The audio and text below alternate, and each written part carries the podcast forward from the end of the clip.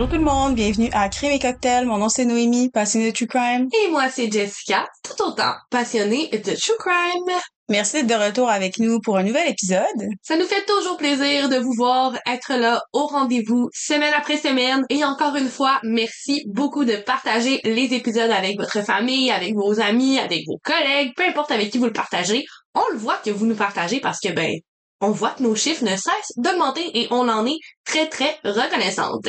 En parlant de reconnaissance, ça nous ferait tellement plaisir si tu prenais un petit deux minutes pour aller nous laisser une note sur Apple Podcast, sur Spotify. Si tu aimes notre podcast, si tu l'écoutes à toutes les semaines, s'il te plaît, donne-nous un petit coup de main, puis euh, ben donne-nous une bonne note, s'il vous plaît. S'il vous plaît.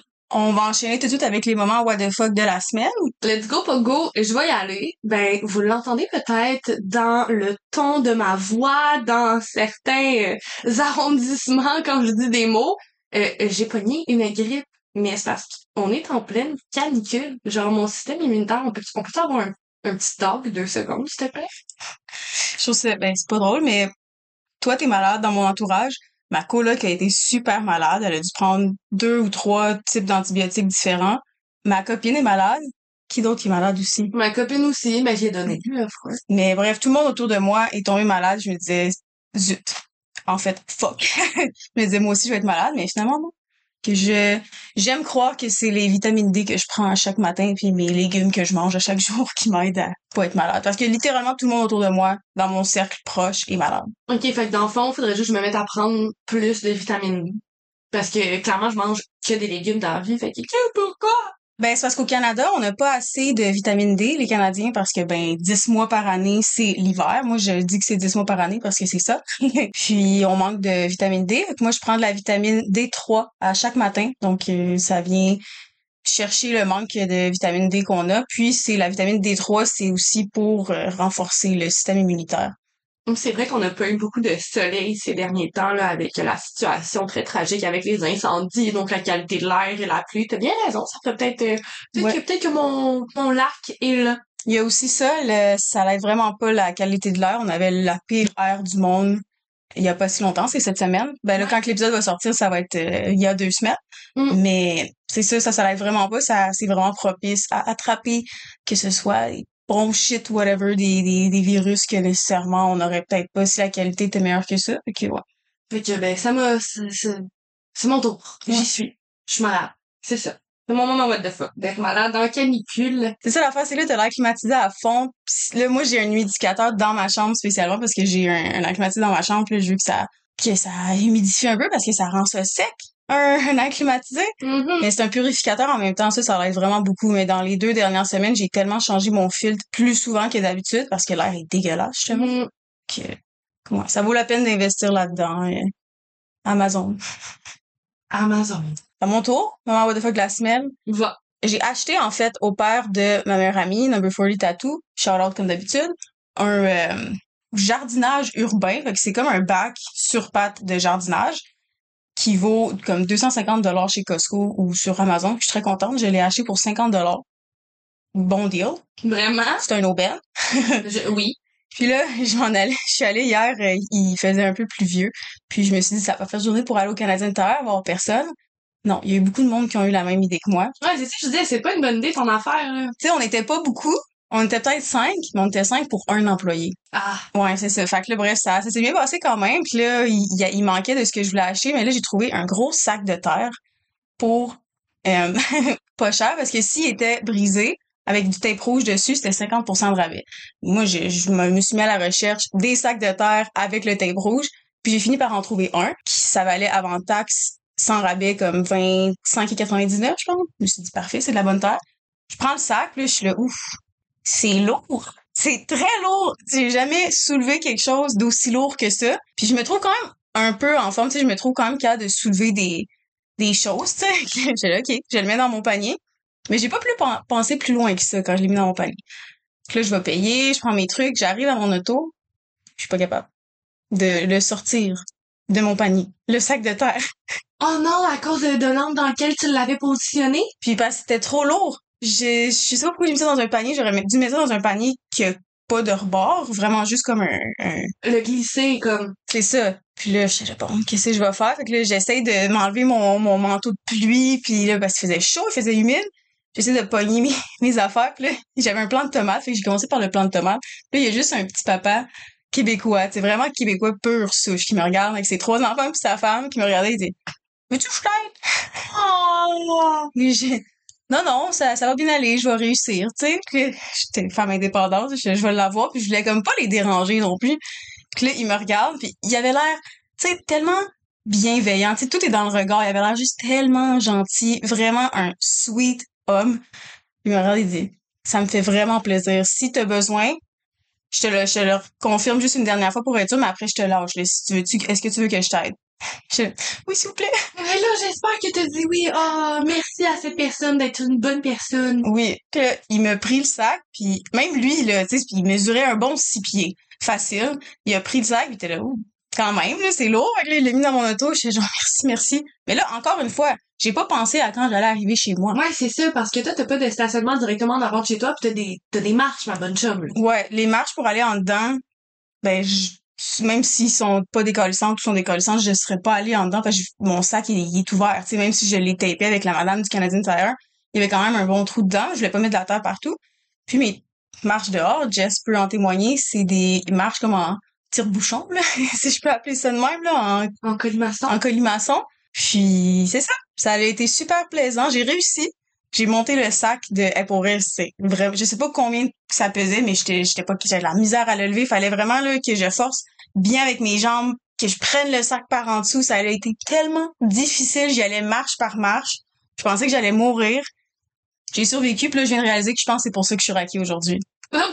Mais oui, ma bonne chum, c'est bien sûr. T'es là à squatter avec ton gros poids pis tes pour ça je suis raquée. Oui, je te confirme. Ah, c'était il était gigantesque le sac, puis il était un peu mouillé parce qu'il a pris l'humidité. Ah, c'était tellement lourd, puis là depuis ce matin, j'arrête pas de dire que j'ai mal au dos, puis je comprends pas pourquoi, puis je me dis c'est parce que j'ai dormi tout croche, je sais pas. Puis là je viens juste de réaliser non, c'est parce que j'ai soulevé 90 livres de terre. Clairement, tu t'es causé quelques courbatures? Clairement. Mm. Fait que, mais j'ai un beau jardin. Urbain. Je confirme. C'est vraiment génial. Je confirme. C'est ça mon moment what the fuck de la semaine.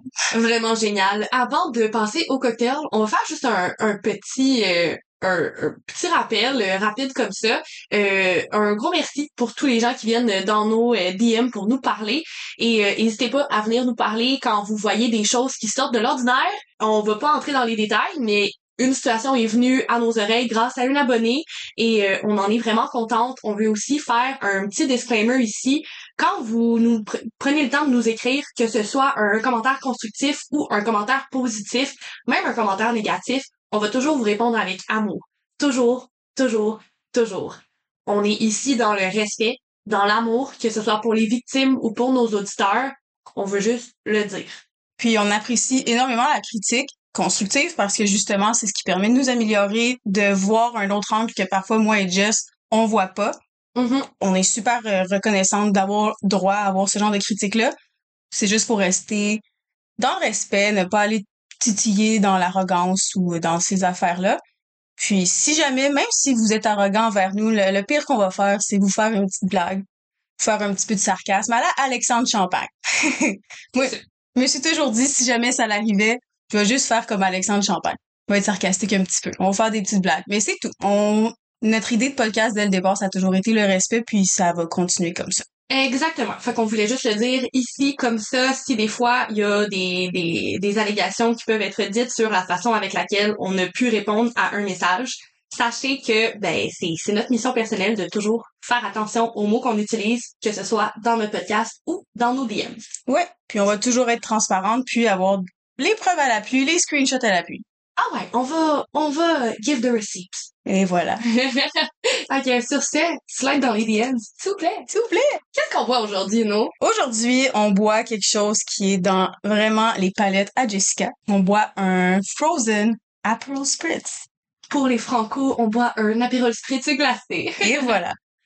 Slushy. En fait, ça aussi, c'est anglais. Ben non, mais on dit une sludge en québécois, là. Est-ce qu'il y a vraiment quelqu'un qui dit je vais aller me prendre une barbotine? Non. Non.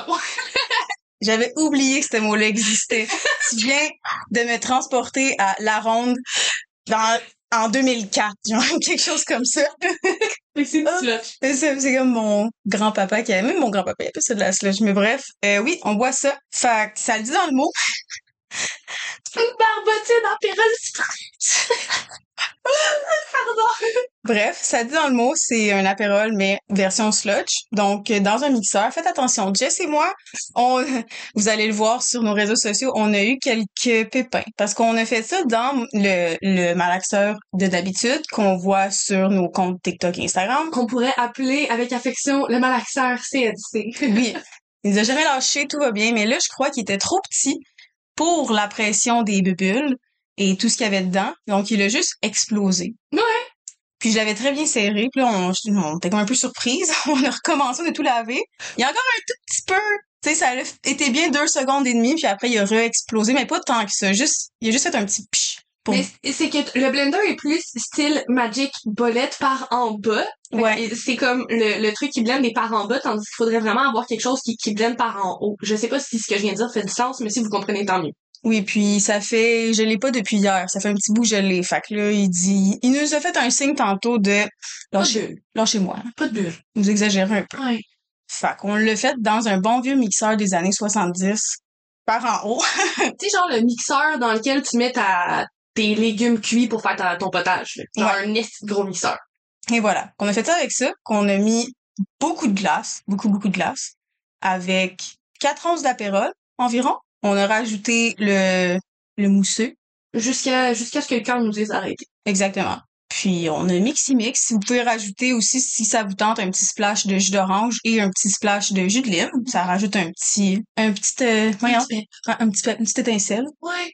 Que vous malaxez le tout et vous servez dans un verre. Vous pouvez garnir ça avec un peu n'importe quoi. J'aurais aimé ça qu'on ait des fleurs comestibles, mais on n'en avait pas parce que je trouve que ça serait beau qu'une petite fleur comestible mauve. Ah ouais, hein, moi j'aurais pensé comme, tu sais, des tranches d'orange, mais comme des parfaites, euh, vraiment bien faites, là, des, des positionnes de manière très calculée, tout, allant, tout sur le contour de votre dessus. Oui, mais tu- avoue la couleur mauve avec le orange, je trouve Ah, c'est ça vrai que un mauve, un beau mauve foncé. Ça fait comme un petit, ouais, ouais, j'avoue, j'avoue. Mais bon, vous allez voir dans la vidéo, nous on a juste mis ça a été assez difficile de faire la sludge, on a mis la sludge à fini là. Ouais, c'est- J'adore ça. Je pense que je suis pas aussi fan d'apérole que toi, mais je commence à vraiment plus aimer ça. Puis que j'aime mieux la formule slushy. Ah ouais, hein? Ouais, ben c'est peut-être juste parce qu'il fait 30 degrés aujourd'hui, c'est humide. Euh, puis là, en plus, on roule pas d'air climatisé en ce moment parce que sinon, ça ferait trop de bruit dans les micros. on dirait que ça me rafraîchit. 8.5 sur 10. Ah ouais, hein, ok, good, good. Euh, moi, je vais, je vais y aller contraire de toi, je suis déçue. Ouais, ben c'est sûr que là, je trouve qu'on devrait peut-être pas tant se fier à ce qu'on a fait parce qu'on a eu de la misère puis on a manqué de glace. Parce que je trouve que si ça serait un- une bonne slotch, ça aurait peut-être été mieux. On dirait que je vois pas comment ça peut rester une slotch. Parce que, à cause qu'il y a des bulles dans le champagne, on a l'impression que c'est bien mixé. Donc, on arrête. Puis, le- l'effet slotch part en, comme 2-3 secondes. Fait que moi, j'aurais comme envie de le réessayer. Comme je t'ai dit tantôt, avec juste les glaces, l'apérole, puis peut-être un peu de jus d'orange, puis après, on rajoute le champagne. Là, je pense que ça pourrait être vraiment meilleur. Ça pourrait rester comme glacé tout le long. Parce que là, on dirait juste un apérole spritz euh, bien bien froid. Fait qu'on on dirait que ça vient moins... je- J'aime ça, c'est un apérole spritz quand même, mais c'est c'est moins spécial. Que Dans le fond, je suis juste en train de réaliser que je suis rendue que j'aime les apérols. Clairement!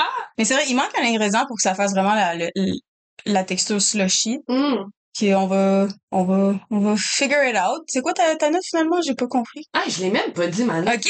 Un 8.5 aussi, mais comme d'habitude, moi, les sprints, c'est dans les 9-10. Ouais.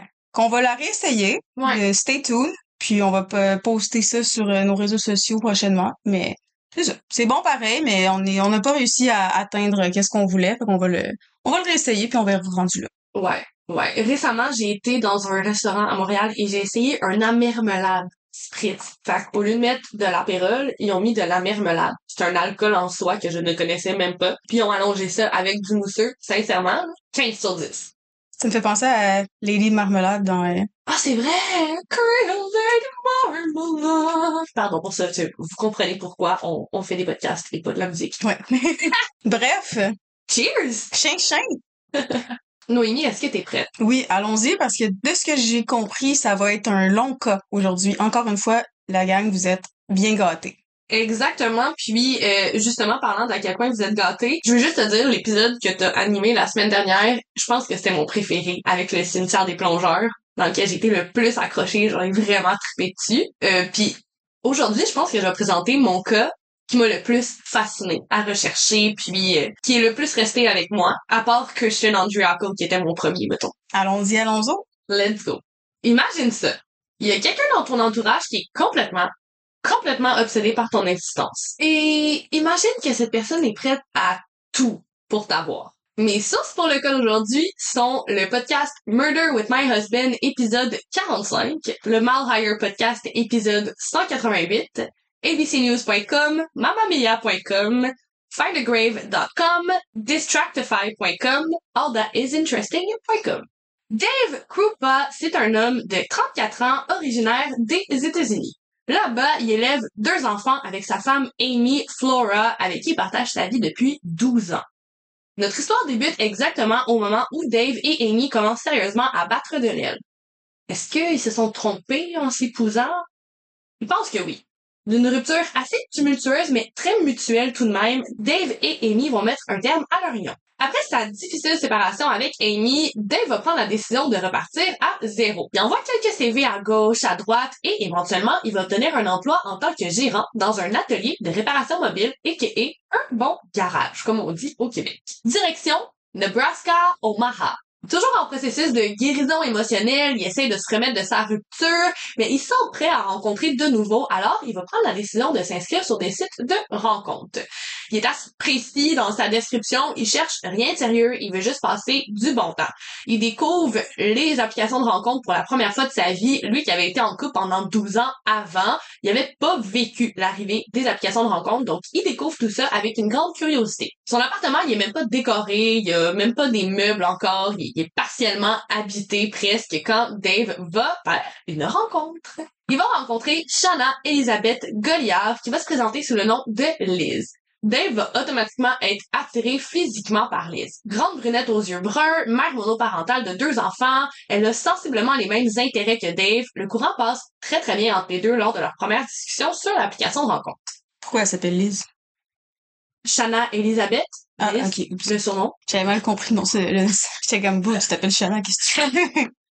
Mais c'est bon, mais on, dirait que j'ai envie de le garder parce que Shanna, c'est elle va revenir plus tard. Vu qu'elle a Shanna Elizabeth, dans le fond, c'est Elizabeth, c'est son middle name, puis elle, elle se présente sous son middle name, mais ses papiers, c'est Shanna. c'est un petit peu spécial. Ah-ha. D'habitude, t'as un, un surnom avec ton, ton premier nom et non ton middle name. Exactement. Ça va pas prendre très longtemps avant que Dave invite Liz à prendre un café. Elle va accepter avec beaucoup de joie. On est en mai 2012 quand ils vont se rencontrer en personne pour la première fois. Leur premier rendez-vous se passe relativement bien. Ils vont partager un café, ils vont parler de leur vie respective, de leurs objectifs. Liz parle de son emploi. Elle est propriétaire d'une entreprise d'entretien ménager. Elle est très fière d'être à la tête de Liz Housekeeping. Et comme j'ai mentionné, le courant passait super bien entre Dave et entre Liz. Mais Dave remarque rapidement que Liz le regarde avec des étoiles dans les yeux. Elle semble littéralement subjuguée par Dave. Donc, il le remarque, il va lui lancer un petit avertissement, il va lui dire qu'il cherche absolument rien de sérieux, il veut vraiment seulement passer du bon temps en bonne compagnie, il vient de s'installer dans l'état, il, veut juste rendre la transition plus facile, il vient de sortir d'une longue relation, il est vraiment à peu près à se réengager. Liz va lui répondre que c'est parfait parce qu'elle non plus, elle cherche rien de sérieux à ce moment-là. Ils vont se revoir à quelques reprises et lors du quatrième rendez-vous, Dave va réinviter Liz chez lui et ils vont partager un moment intime pour la toute première fois. Vont donc commencer une relation amie plus plus ou comme on dit très bien dans le jargon anglophone, ce sont des friends with benefits.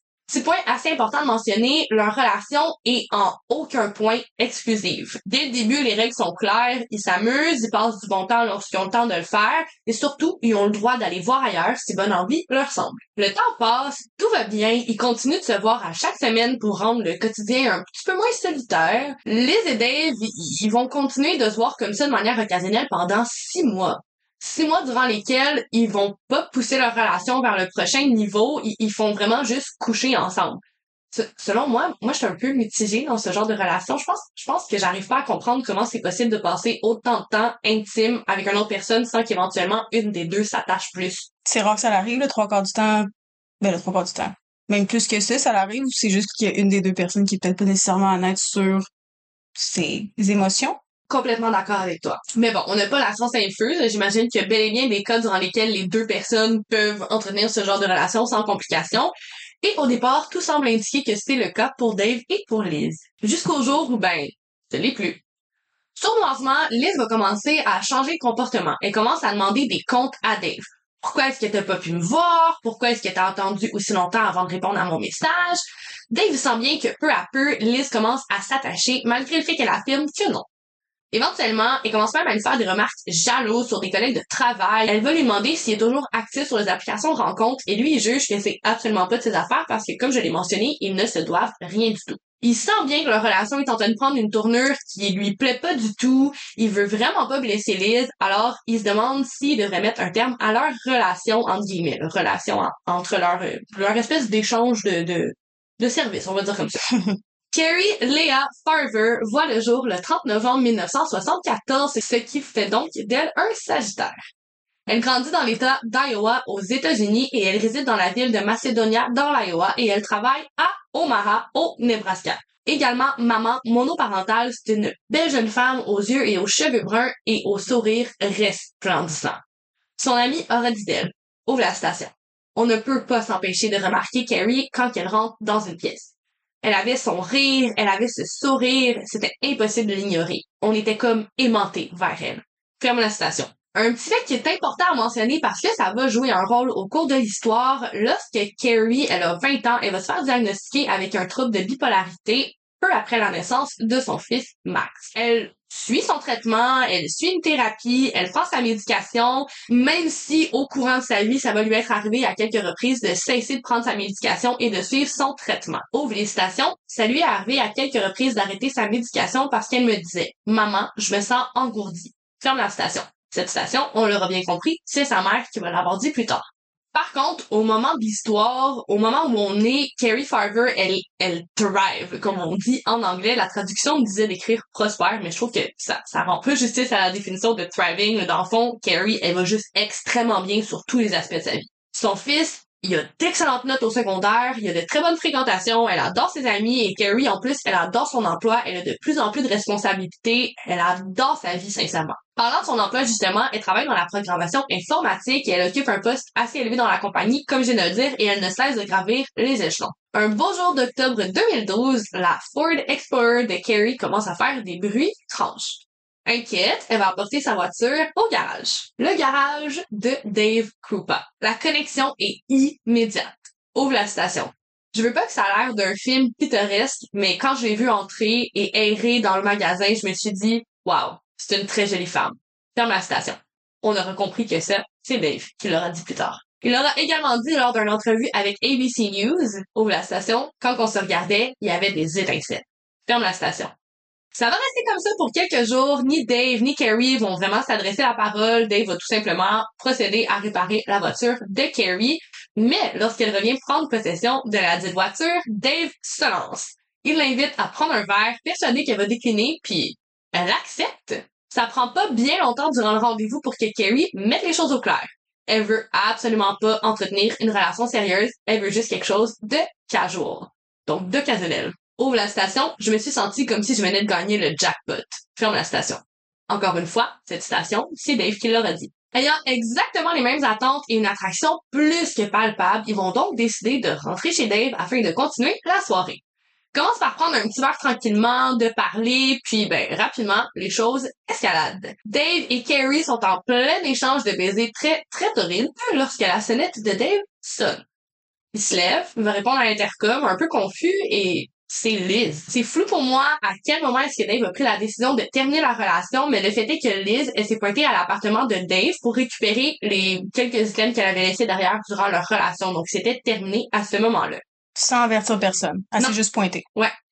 Charmant. Exactement. Donc Dave est un petit peu mal à l'aise, il tente d'expliquer la situation à Carrie. Imagine-toi, tu es en train de vivre un moment très intime avec quelqu'un, puis quelqu'un avec qui tu partageais des moments intimes auparavant se pointe au milieu des... C'est très malaisant. Donc il tente d'expliquer la situation à Carrie, puis elle comprend. Par contre, elle dit que très inconfortable puis qu'elle préfère juste partir, mais elle est pas fâchée après Dave. Elle lui dit vraiment on va se revoir comme demain ou après-demain, il y a vraiment pas de problème. Moi je vais m'en aller, je vais te laisser régler tes problèmes ce soir puis on en reparle une autre fois. Elle est très très cool avec ça. Alors qu'elle descend les escaliers, elle va brièvement croiser Liz qui elle était tout juste en train de les monter parce que bon Dave venait de lui ouvrir la porte. Quelques jours plus tard, Carrie va revoir Dave comme il s'était promis et ils vont passer à l'action. Ils vont continuer de se voir de manière très occasionnelle, tout comme Dave et Liz le faisaient auparavant. Sauf que la relation que partagent Dave et Carrie est mieux. Ils sont vraiment sur la même longueur d'onde, ils s'entendent extrêmement bien, ils passent du bon temps, ils ont les mêmes valeurs, ils ont les mêmes aspirations dans la vie, ça, ça clique, c'est tout. Ils voient pour une première semaine, tout se passe à merveille et éventuellement, Dave va remarquer que le boulot de Carrie est beaucoup plus près de son appartement à lui qu'à elle. Mais évidemment, tu elle, elle, habite dans l'état d'Iowa, elle travaille à Nebraska, puis lui, il habite au Nebraska. Donc, c'est beaucoup plus simple pour Carrie d'aller travailler lorsqu'elle part de chez Dave.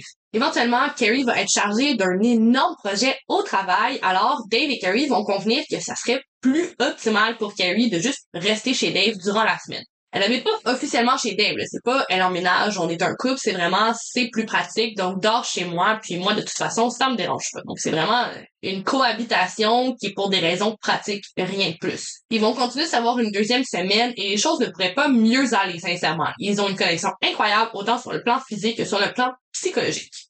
Le 13 novembre 2012, Dave est en train de se faire un petit déjeuner, Carrie lui donne un bisou, elle s'en va au boulot, et puis alors que la journée bat son train, Dave reçoit un message très étrange de la part de Carrie.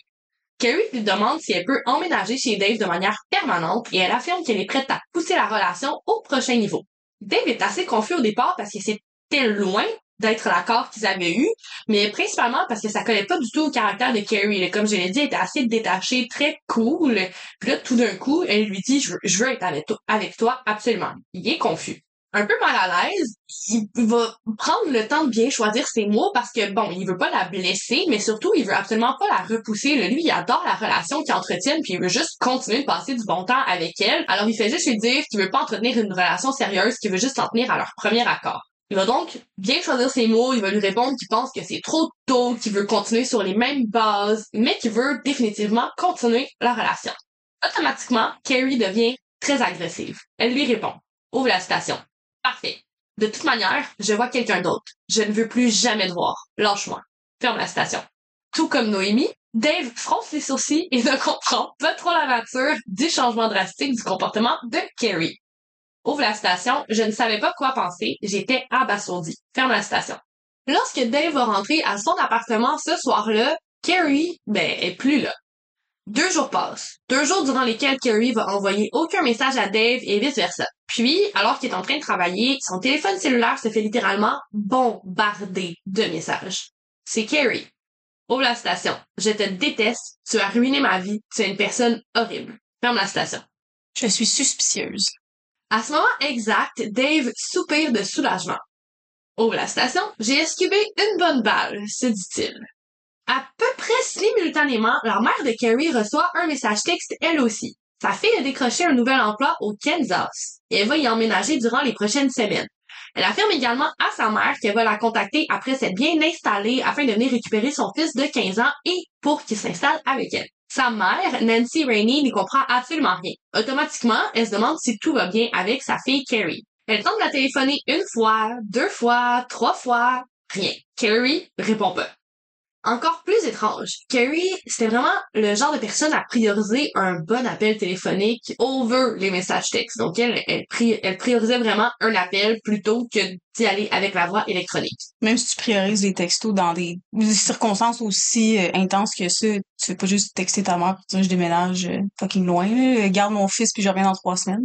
Quelques semaines plus tard, lorsque Carrie ne se présente pas au mariage de son frère, Nancy va vraiment s'inquiéter. Éventuellement, elle manque l'anniversaire de son fils aussi, puis le sien. C'est seulement lorsqu'elle va ne pas se présenter aux funérailles de son propre père que sa mère se dit il y a quelque chose qui cloche. Sa famille va donc prendre la décision de déclarer la disparition de Carrie Farver.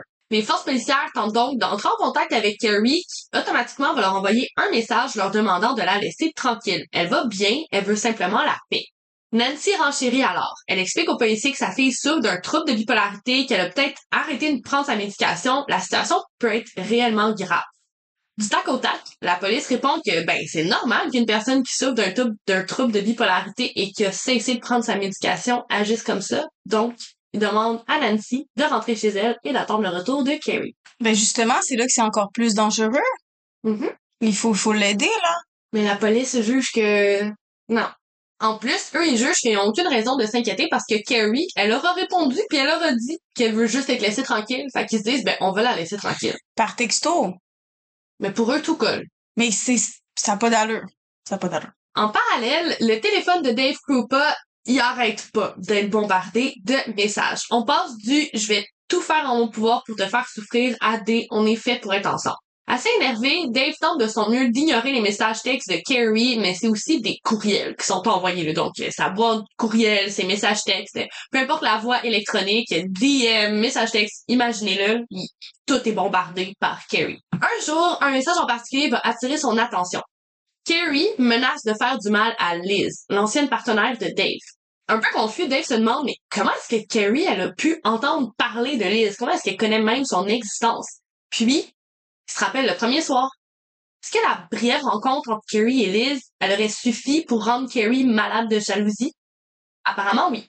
Il continue d'ignorer, puis un jour, son téléphone s'illumine et c'est Liz.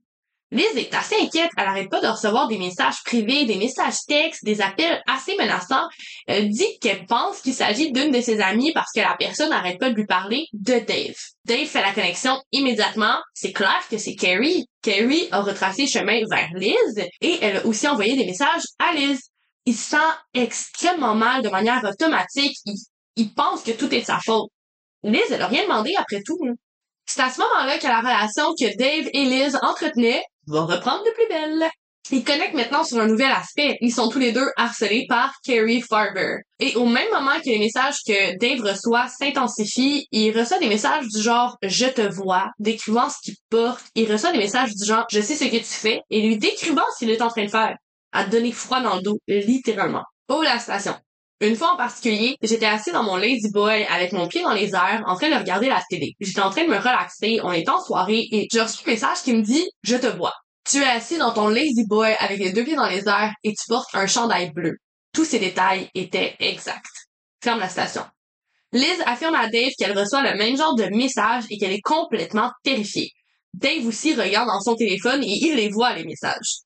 Bien souvent, Dave va lui proposer de rester à dormir afin qu'elle se sente plus en sécurité. Je l'ai dit, Dave se sent super mal. Il sait que c'est sa faute si Liz vit tout seul. Un soir, Liz et Dave sont assis dans le salon, ils tentent de se relaxer, ils regardent un film, puis au même moment, leurs deux téléphones s'enflamment. Ils reçoivent simultanément une série de messages hystériques qui proviennent de Carrie. Je vous vois, je vais faire souffrir Liz. Liz et Dave sont terrorisés. Parallèlement, la mère de Carrie, Nancy, elle reçoit des messages complètement haineux. Elle demeure incapable de parler de vive voix avec sa fille. Ouvre la station. N'arrêtez pas de m'envoyer des messages en me disant que j'étais une mauvaise mère et que j'étais contrôlante. Ferme la station. Elle mentionne ne pas reconnaître sa fille, s'inquiéter vraiment, vraiment grandement pour son état. Elle arrive toujours pas à lui parler de vive voix ni à la voir. Elle arrive juste à correspondre avec elle via des échanges de messages textes violents et blessants. Les mois passent, les messages continuent de se multiplier. Dave, Liz, Nancy, même le fils de Carrie, Max, va recevoir son lot de messages haineux. Plus l'abus continue, plus Dave et Liz continuent de se rapprocher. Au travers de ces menaces, de cette peur, ils vont reconnecter. Liz commence sincèrement à avoir peur pour sa sécurité. Les menaces s'intensifient depuis que Carrie a remarqué que Liz et Dave ben, ont recommencé à se fréquenter. Près de deux mois passent. Carrie continue toujours d'harceler le téléphone de Dave et de Liz sans relâche. Messages textes, courriels, toutes les plateformes, imaginez. C'est vraiment un enfer. On est maintenant en janvier 2013 et un beau soir, Dave rentre du boulot, il marche et il remarque une voiture. Il s'approche et il la reconnaît aussitôt. C'est la Ford Explorer de Carrie sur laquelle il a travaillé deux mois plus tôt. Il la reconnaît automatiquement parce que ben, c'est grâce à cette voiture que tout a commencé. Il remarque que la voiture est vide, il balaie les environs des yeux, Carrie est pas là. Dave est un peu stressé, il se sent relativement menacé, donc il va sortir son téléphone cellulaire et il va prendre une photo de la plaque d'immatriculation de la voiture avant de l'envoyer aux policiers. On se rappelle que les policiers ont été appelés pour enquêter sur la disparition de Carrie il y a deux mois déjà. Ils se souviennent très bien du personnage. Une jeune femme de 35 ans, atteinte du trouble de bipolarité, qui a probablement cessé de prendre sa médication et qui envoie des messages haineux et furieux à tout son entourage. Un classique, c'est style. Puisque la mère de Carrie affirme encore et toujours aux autorités policières que sa fille est en danger, même s'ils l'écoutent pas, ils savent très bien que Carrie est en mode fantôme depuis les derniers mois. Bon, ben, un fantôme qui envoie beaucoup beaucoup de messages, mais quand même un fantôme. Ils prennent l'appel au sérieux. Après tout, ils ont l'occasion de rassurer la mère et de sécuriser Dave en un coup. Donc, ils prennent l'occasion, ils se rendent sur les lieux pour examiner le véhicule et ils sont en mesure de trouver un emprunt et elle appartient pas du tout à Carrie. Il essaie de la retracer, mais elle correspond pas non plus à aucune autre empreinte qui a été répertoriée dans le catalogue des États-Unis. Tu sais, c'est gros les États-Unis, il y en a pas mal des empreintes dans le catalogue. La mère de Carrie est complètement désespérée. Elle veut à tout prix voir et parler à sa fille. Elle n'en peut juste plus de cette torture émotionnelle, de ces messages textes étranges, de ces questionnements sans réponse. Elle veut juste que tout s'arrête. Un soir, elle reçoit un appel. C'est un homme qui lui affirme que sa fille, Carrie Farver, est vient d'arriver à leur centre d'hébergement pour personnes en situation d'itinérance et que Carrie demande à sa maman de venir la chercher. Ouvre la station. J'en tremblais. Je me suis dit, oh mon dieu, on va la ramener à la maison, elle va être correcte. Ferme la station. Elle téléphone aux enquêteurs, partage l'information et ils vont tous revenir de se rejoindre à l'adresse qui a été donnée par l'homme de l'appel. Tout le monde arrive sur place et Carrie Farver n'y est pas. En fait, elle y a jamais été. Ouvre la station. C'était une si grande déception, j'étais tout simplement dévastée. Ça, c'est la mère de Carrie. De leur côté, Dave et Liz, ils vont continuer de se faire harceler. Il n'y a pas une journée qui passe sans qu'un des deux ou les deux reçoivent des messages complètement haineux. Ouvre la station, c'est en fait devenu une habitude. On est en train de relaxer sur le divan, on écoutait la télévision ou quelque chose du genre et nos téléphones se faisaient bombarder de messages textes. Ferme la station. Mais je comprends pas pourquoi il y a un monsieur qui a appelé si la... C'est qui le monsieur? Même à ce jour, je ne peux pas te dire qui est ce monsieur, mais je peux dire qu'il y a des applications pour changer ta voix. C'est vrai. Un soir, alors que Dave est tout seul chez lui, il reçoit un courriel. Évidemment, c'est Carrie. Yo, le courriel un peu énervé, puis automatiquement, son ventre se serre. Dans le courriel, une photo jointe. C'est une femme ligotée, clairement contre son gré, et la femme gît dans un coffre arrière de voiture. Dans le courriel, il peut lire « Je vais tuer Liz Goliard ». Affolé, il appelle Liz automatiquement. Lorsqu'elle répond au téléphone, il pleure presque de joie d'entendre sa voix. Il était persuadé que la photo qu'il venait de recevoir, c'était Liz. Quelques jours plus tard, Dave va recevoir un autre message dans sa boîte de courriel et c'est encore Carrie. Cette fois, elle envoie un faux montage d'un avis de décès. Et sur l'avis de décès, T'en très bien, c'est Liz Goliard. Dave va conseiller à Liz de contacter les autorités policières parce qu'il s'inquiète réellement pour elle. Elle répond que tout va bien, elle se sent protégée par Dave. De toute façon, Dave a fait plusieurs rapports, donc elle ressent pas le besoin d'en faire un supplémentaire et ils passent de plus en plus de temps ensemble. Ça, c'est un peu bizarre. Mm-hmm. On est en août 2013, ça fait presque dix mois que Carrie Farver fait de la vie de Dave et de Liz un véritable enfer. Liz Goliard rentre chez elle et pire cauchemar un véritable cauchemar. Sa maison est en flammes. Elle perd tout. Sa maison est une perte totale. Dans l'incendie, elle perd ses deux chiens, son chat et son serpent. Brûlés, morts dans d'atroces souffrances. Non, non, pas les animaux, non, je peux pas les animaux. Non, je sais. C'est trop loin. Vous le voyez pas parce que c'est juste en audio. Si on avait une version audiovisuelle, vous verriez, j'ai les yeux pleins d'eau. Je ne peux pas. Je, je peux pas. Je peux pas sans oh, mon dieu, je peux. Non. Les enquêteurs vont confirmer à Liz ce qu'elle sait déjà, c'est un incendie criminel. Elle leur affirme qu'elle est certaine de connaître l'identité du fautif. Ça peut être une seule personne. Carrie Farver. L'enquête recommence de plus belle. Maintenant que Carrie elle est suspectée d'être derrière un incendie qui, en plus de brûler une propriété, emporté quatre vies innocentes parce que, ben oui, même si c'est des animaux, ce sont des vies innocentes, Carrie Farver est maintenant recherchée. Donc c'est maintenant une criminelle. Tu te souviens de la toute première compagne de Dave, Amy Flora? Oui. La mère des enfants de Dave, littéralement? Ben, éventuellement, elle aussi, elle va se mettre à recevoir des messages très étranges de la part de Carrie. OK. Personne n'en avait eu avant ça, les enfants non plus, l'ex-femme non plus? Les non, de Dave, non. Euh, de, de, de Carrie, je veux dire. Ben, Carrie, elle a envoyé des messages à Liz, à sa mère, à son fils. Mais jamais au Alex, à Dave ou aux enfants Dave. Non. Puis là, pour la première fois, l'ex à Dave reçoit des messages très étranges. Amy Flora. Les enquêteurs vont demander à Dave Krupa et à Liz Goliard de remettre leur téléphone cellulaire parce qu'ils ont besoin de télécharger l'entièreté du contenu de leur téléphone pour aider à retracer Carrie Farver. Et les deux vont accepter. Complètement terrorisé, Dave va se procurer un arme à feu de 9 mm. Il veut être capable de se défendre si jamais Carrie veut passer à l'acte. Il commence également à s'éloigner de Liz. Continue de garder contact avec elle après tout. Il veut vraiment pas que quelque chose lui arrive. Il continue de prendre de ses nouvelles. Il se sent super mal pour elle, mais il éprouve toujours aucun réel sentiment amoureux, envers elle, pardon. Et il désire toujours connecter avec d'autres femmes. Donc, son désir de, d'explorer et de se redécouvrir de manière amoureuse n'est pas parti.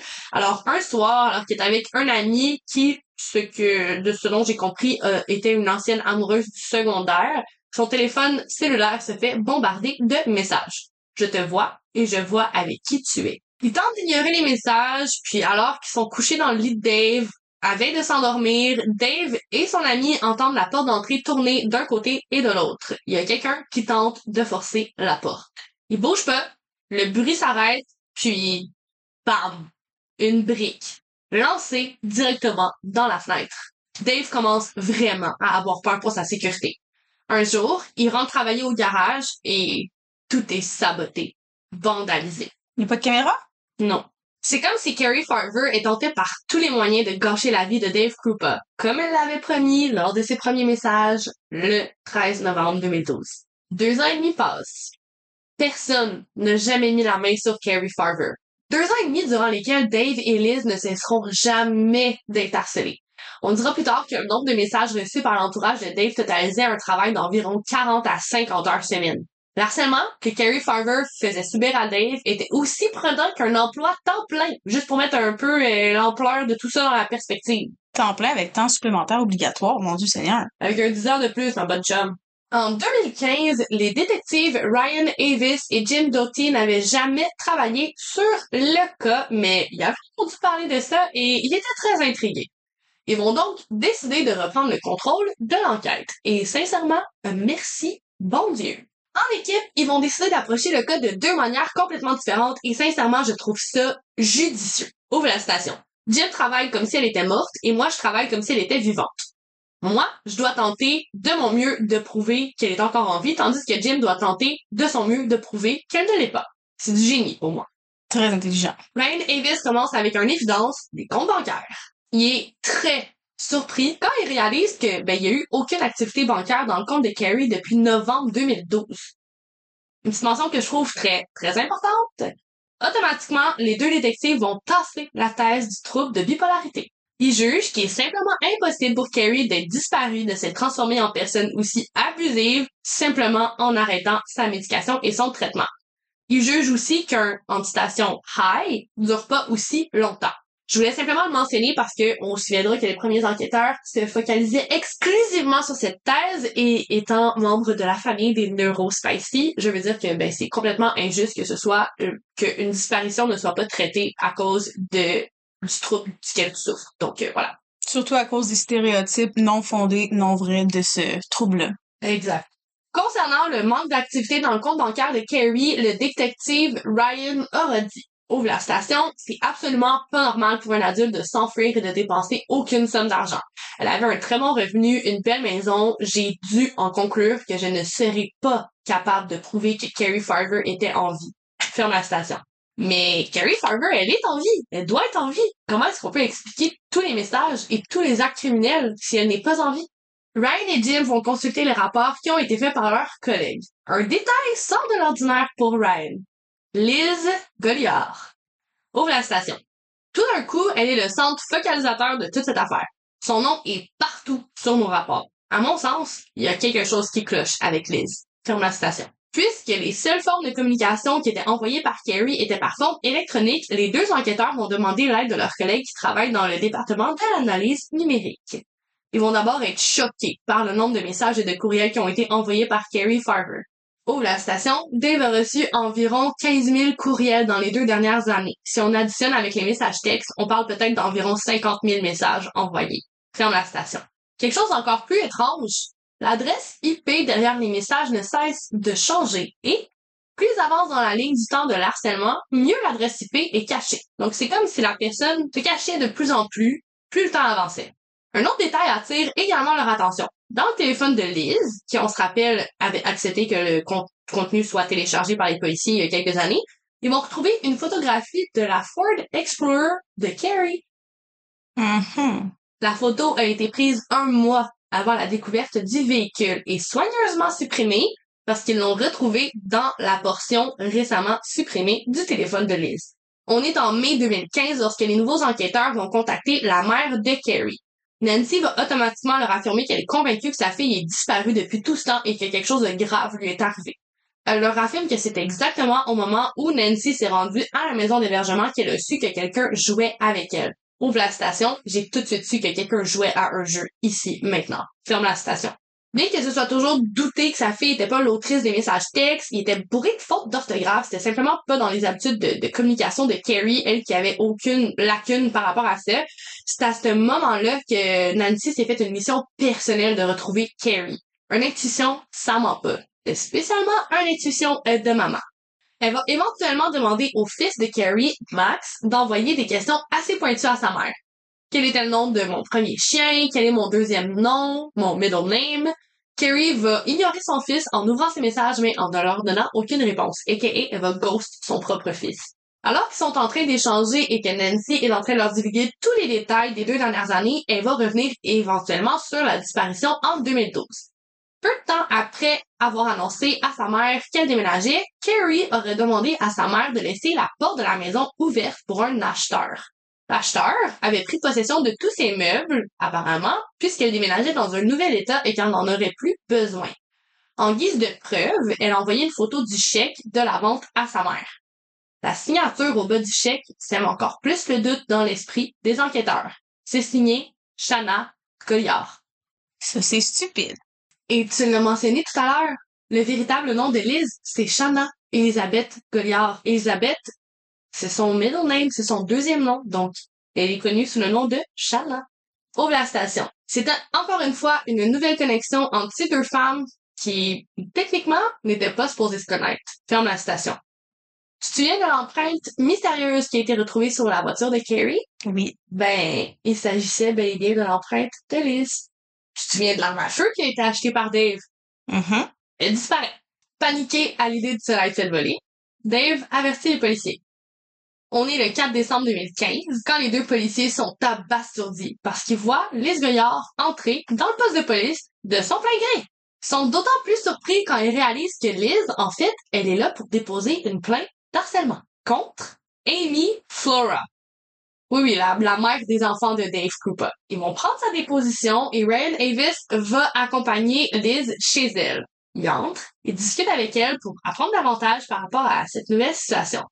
Liz Goyard va alors affirmer aux enquêteurs qu'elle pense plus que son harceleur, c'est Carrie Farver. Elle étant persuadée que c'est Amy Flora qui est jalouse depuis tout ce temps-là. À ce moment-là, l'agent Ryan demande à Liz s'il est possible de télécharger à nouveau le contenu de son téléphone cellulaire qu'elle va accepter. Puis, de manière complètement aléatoire, elle va affirmer aux autorités qu'elle sait que l'arme à feu de Dave Cooper a été volée et qu'elle est persuadée que c'est Amy Flora qui l'a en sa possession. Le policier repart, très content d'avoir eu l'autorisation de Liz pour télécharger le contenu de son téléphone. Le lendemain, le 5 décembre 2015, les répétiteurs des services d'urgence reçoivent un appel. Une femme en panique. Elle affirme qu'elle vient de se faire tirer dans la jambe alors qu'elle marchait dans le parc près de chez elle. Cette victime, c'est Liz Goliard. Rain Avis se précipite au chevet de Liz. Très intriguée, il va la questionner et puis elle affirme aussitôt qu'elle s'est fait tirer dessus par Amy Flora. Ouvre la station. J'ai trouvé ça plus que suspicieux qu'elle se soit fait tirer dessus moins de 24 heures après m'avoir parlé de l'arme à feu et d'Amy Flora. Ferme la station. Très rapidement, il est déterminé que Liz s'est fait tirer dessus par nul autre qu'elle-même. Il sera également déterminé que Carrie Farver n'a jamais envoyé aucun message depuis le 13 novembre 2012. En fait, chacun des messages provenait de l'adresse IP de Liz Goliard. Dans son téléphone, les autorités retrouvent une application. Cette application, qui permet entre autres de changer son numéro de téléphone et de créer plusieurs adresses courriels différentes, permet également de préprogrammer des envois de messages textes. Tu me vois venir? C'est comme ça qu'Elise a été en mesure de recevoir des messages en même temps que Dave. Alors, elle était pas sur, son, sur son téléphone?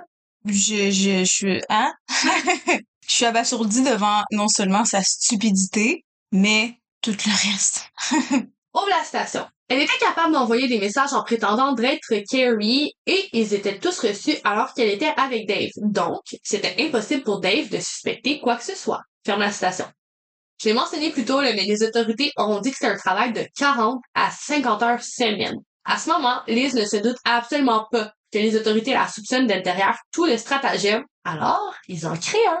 Je veux juste faire une petite mention ici, là. Je, je, je préfère une ovation debout devant ces deux enquêteurs. C'est des génies. Des génies. Ils vont faire croire à Liz qu'ils s'intéressent fortement à Amy Flora. Ils vont même aller jusqu'à dire qu'ils pensent que c'est elle qui est derrière la disparition et le meurtre éventuel de Carrie Farver. Ils vont mentionner qu'ils ont seulement besoin de preuves. Ils mentionnent à Liz que s'ils étaient en mesure de miraculeusement tomber sur des messages qui prouvent qu'Amy est derrière la disparition de Carrie, ça pourrait tout changer. Leur plan fonctionne. Quelques heures plus tard, Liz leur fait parvenir des échanges courriels incriminants. Dans les échanges, Flora affirme avoir bel et bien tiré sur Liz. Elle affirme également avoir tué Carrie Farver de anti-station, deux, trois coups de couteau avant d'enfoncer son corps dans un sac poubelle et de m'en débarrasser, ferme la station. Ouvre encore la station, les détails étaient à glacer le sang parce qu'ils étaient très graphiques. Et ça, c'est l'agent Jim Dottie qui leur a dit. Ils vont pousser Goyard plus loin à chaque fois. Chaque fois qu'ils mentionnent avoir besoin d'un détail en particulier, miraculeusement, Liz le rapporte sur un plateau d'argent. Éventuellement, le courriel qu'ils attendaient. Amy Flora affirme avoir tué Carrie Farber dans la propre voiture de Carrie, la Ford Explorer. Ouvre les stations. On avait finalement notre scène de crime. On est allé récupérer la voiture de Carrie et on l'a fouillée de fond en comble. Ferme la station. Ils enlèvent la housse du siège passager et y trouvent une énorme tache de sang. Le sang de Carrie Farver. Déterminés à arrêter Liz Goyard, les enquêteurs vont la convoquer afin de la questionner. Ce qu'elle ne sait pas, c'est que Ryan et Jim sont au même moment chez elle parce qu'ils ont obtenu un mandat de perquisition et qu'ils sont en train de fouiller sa résidence. Ils vont trouver plusieurs items appartenant à Carrie Farver, dont une caméra. Ça, ça me fait vraiment d'appel, mais dans la mémoire, on voit Carrie qui parle à la lentille et qui affirme qu'elle est inquiète parce qu'elle a retrouvé sa voiture vandalisée et qu'elle se demande ce qui se passe. Ça, ça a été fait deux jours avant sa disparition. Hmm. On est le 22 décembre 2016 lorsque les policiers arrêtent officiellement Liz Goliard pour le meurtre de Carrie Farver. Le corps de Carrie ne sera jamais retrouvé, ni même à ce jour. Tu t'en très bien, c'est une tâche très ardue de démontrer que Liz ben, est coupable. Il n'y a pas de corps. Techniquement, il n'y a pas de crime. Du moins, c'est bien plus difficile de prouver qu'il y en a eu un. Alors que Dave Cooper, il retrouve une tablette qui ne sait pas à qui elle appartenait, il va juste décider de manière très intelligente de la soumettre aux autorités policières et, au travers de cette tablette, ils vont faire une macabre découverte. Dans la mémoire supprimée, une photo du pied de Carrie Farver ensanglanté alors qu'elle était morte. C'est la preuve qui manquait. Shana Elizabeth Goliard, a.k.a. Liz, va être condamnée à la prison à vie en 2017, en plus de recevoir un autre peine de 20 ans d'emprisonnement pour avoir intentionnellement mis le feu à sa résidence et entraîné la mort de quatre animaux. Je peux pas croire qu'elle a brûlé sa propre maison avec ses animaux dedans. Faut que, ça, c'est un niveau de psychopathe extrême.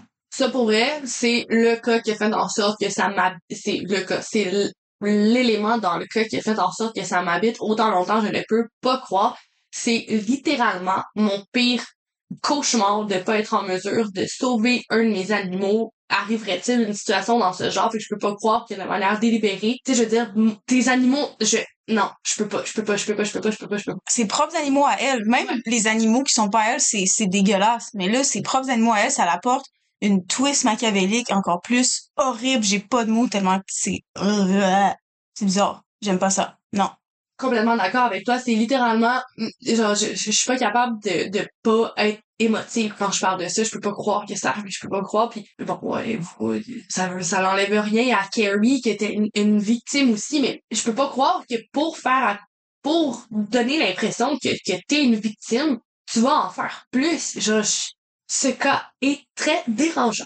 Vous vous en douterez bien, Liz purge toujours sa peine. Euh, Dave, pour sa part, il a déménagé dans un autre état et tente de vivre sa vie loin des médias. Donc, j'ai pas fait plus de recherches. Vous le savez, nous, ça va. On n'a pas besoin de savoir où la victime est aujourd'hui, surtout si elle veut rester tranquille. C'est la même chose pour Max, le fils de Carrie, et pour Nancy, sa mère. Parlant de Nancy, j'aimerais clore cet épisode sur une citation qu'elle aura dit de sa fille défunte. Carrie avait seulement 37 ans lorsqu'elle est décédée. Si je pouvais lui parler maintenant, je lui dirais « Je t'aime. Je suis tellement reconnaissante que tu as été dans ma vie. Tu as un fils magnifique qui a un avenir brillant devant lui. Tu me manques. Je trouve ça tellement triste parce que tout le long de l'histoire, même avant de savoir que Liz était fucked up, il y a pas de mot français que je peux trouver en ce moment pour décrire ça.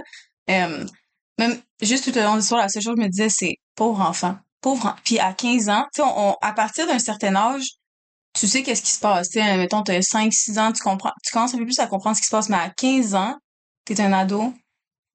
Puis là, en plus de ça, que pauvre Carrie, que à cause de sa bipolarité, qui est tellement mal comprise par la société, à cause de ça, son cas a pas été pris au sérieux. J'imagine même pas la souffrance de son enfant, de sa mère aussi, mais son Mm. pauvre enfant, c'est horrible. Puis tu sais, même, je veux dire, il y a, y, a, y a ça que tu viens de mentionner, mais il y a Dave. Il pourra... Est-ce que tu penses qu'il va être capable de réentretenir une relation, de faire confiance? Tu sais, je veux dire, c'est tellement des gros traumatismes. Il y a aussi Amy, il y a aussi les enfants de Dave. Y a, je veux dire, puis là, je me sens un petit peu mal parce que j'ai monté l'épisode pour vous garder en haleine, mais on s'entend que Carrie, son honneur, son, son, son- tout a été gâché. Tu je veux dire, le monde a pensé que Carrie était une folle pendant des années, tandis qu'elle s'était fait tuer de manière complètement sauvage. Puis on sait pas encore à ce jour comment elle s'est fait tuer. Elle s'est fait tuer de plusieurs coups de couteau dans sa propre voiture, mais c'est quelque chose qui est pas confirmé parce qu'on n'aura non jamais retrouvé le corps de Carrie. Puis j'imagine que Liz, euh, bonne euh, Liz, Shanna, Shanna, bonne euh, femme qu'elle est, sarcastique, elle l'a jamais avoué? Non, elle dit toujours que c'est euh, Flora qui est derrière tout ça, même après toutes années. Est-ce qu'il y a eu une évaluation psychiatrique qui s'est faite? J'ai pas fait les recherches pour euh, en apprendre plus sur qu'est-ce qu'était sa vie en prison. Je vais t'avouer de manière euh, très honnête que cette personne me dégoûte et me donne plein de rage, donc euh, j'ai pas cherché plus loin, mais j'ose croire. Je me demandais juste si, parce que, tu sais, avant de faire le procès, ils, sont, ils ont pas le choix de, dans, surtout dans cette circonstance-là, de, de faire des... Elle a été jugée apte à recevoir son procès, donc euh, techniquement, euh, Oui, mais il- je peux pas croire qu'il n'y a pas une maladie. Je peux pas croire que c'est juste ça. C'est juste ça que je me Mm. demandais. Mais ouais. ça a pas été répertorié, mais si ça avait été répertorié, de manière très honnête, je n'ai pas été chercher cette information. Je me suis pas concentrée là-dessus aujourd'hui parce que, ben, je te dis, cette tête me dégoûte complètement. Ouais. J'ai même même pas cherché à, à quel endroit elle était internée, je m'en fous. Ah non, ça, on s'en fout complètement. C'est pas, c'est pas pour le qu'on, Mm. c'est pas pour elle qu'on est là vraiment pas. Ouais, non, c'est ça. Puis justement, je, je, je veux juste le rementionner. J'ai- J'ai j'ai tombé un peu dans sa sensationnalisme cette semaine parce que c'est une histoire qui est sensationnelle.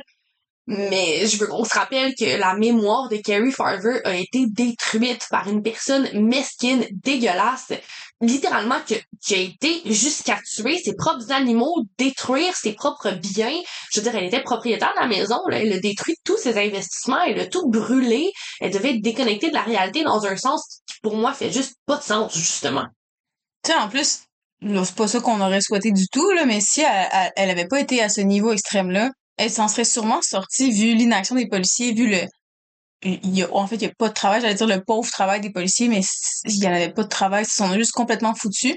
Mm. Elle aurait juste pu, Ou si jamais, si jamais les deux enquêteurs s'étaient pas dit, hey, ça vaut le coup de réouvrir l'enquête. ouais, Ça, jamais. Cold mais case. elle a toujours voulu aller plus, plus, plus, puis ben, c'est ça, c'est, ça prouve juste qu'il y a une instabilité quelque part, là, mais comme, Complètement. Puis je veux dire, tout ça parce que tu voulais quelqu'un qui ne te voulait pas. c'est tellement triste. C'est tellement triste. Puis là, on est même si on va pas dans cet extrême-là, je vois beaucoup ça dans, la société de courir après des gens qui ne sont pas faits pour nous, qui ne veulent pas de nous. Puis c'est tellement triste. Il y a tellement de gens sur la planète. Il y a tellement de choses à voir. Il y a tellement de choses à sentir, à goûter, à ressentir.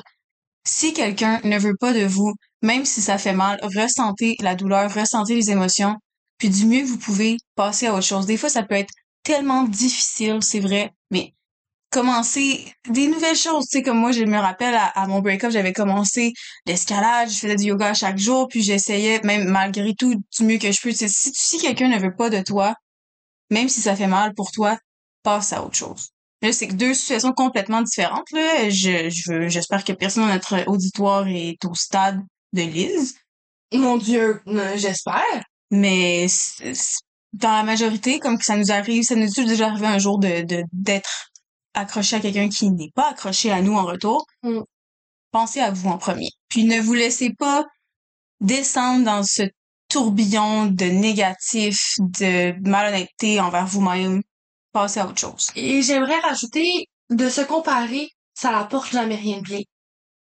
Peut-être que si Liz ne s'était pas constamment comparée envers Carrie, elle aurait juste accepté que Carrie, ben, elle marchait juste mieux avec Dave.